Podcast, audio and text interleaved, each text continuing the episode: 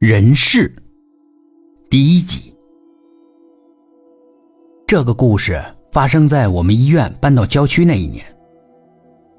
医院搬到郊区之后，我上班很远，那边呢又不通地铁，开车都要一个小时才能到，而且要穿过市区的繁华路段，经常的堵车，一堵就是半个多小时，导致我啊总是迟到。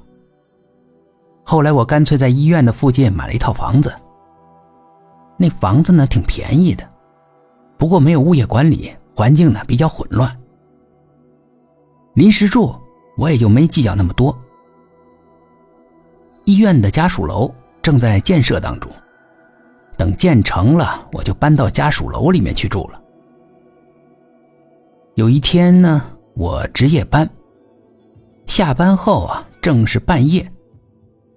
我回到家都到门口了，发现钥匙找不到了，四处找了很久也没找到，看来是丢了，也只能找开锁公司了。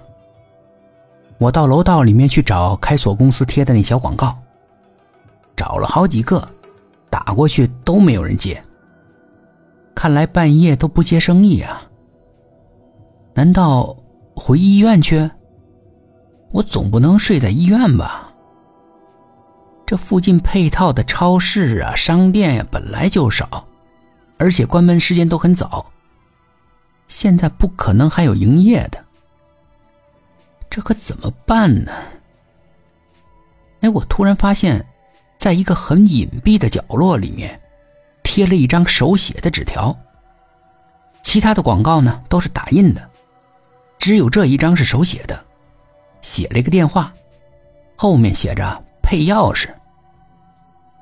我也就抱着试试看的态度打那个电话，居然有人接了，是个小孩子的声音。我问他：“你们配钥匙吗？”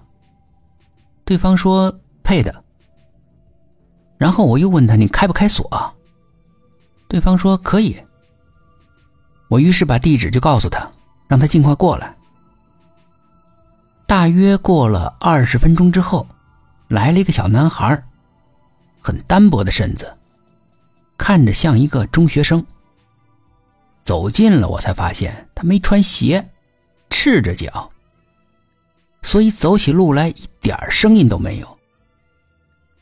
我往他身后看，确定没有大人跟过来。我问他：“你是配呃开锁的？”他点了点头。哪把锁？我指了一下门锁，怀疑的问他：“这个你能开吗？”身份证、房产证，给我看一下。房产证在屋里面呢，身份证我给你。我把身份证给他看了，他接过我的身份证，仔细的比对了一下。开锁以后啊，你把房产证拿给我看。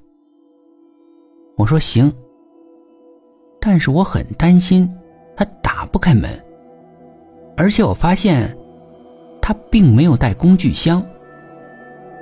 只见他从嘴里面吐出两块像铜片一样的东西，闪闪发光，挺长的，插到那锁孔里面，稍微一拨，那个锁就开了。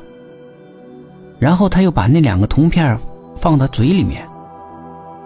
整个过程根本就没有用手，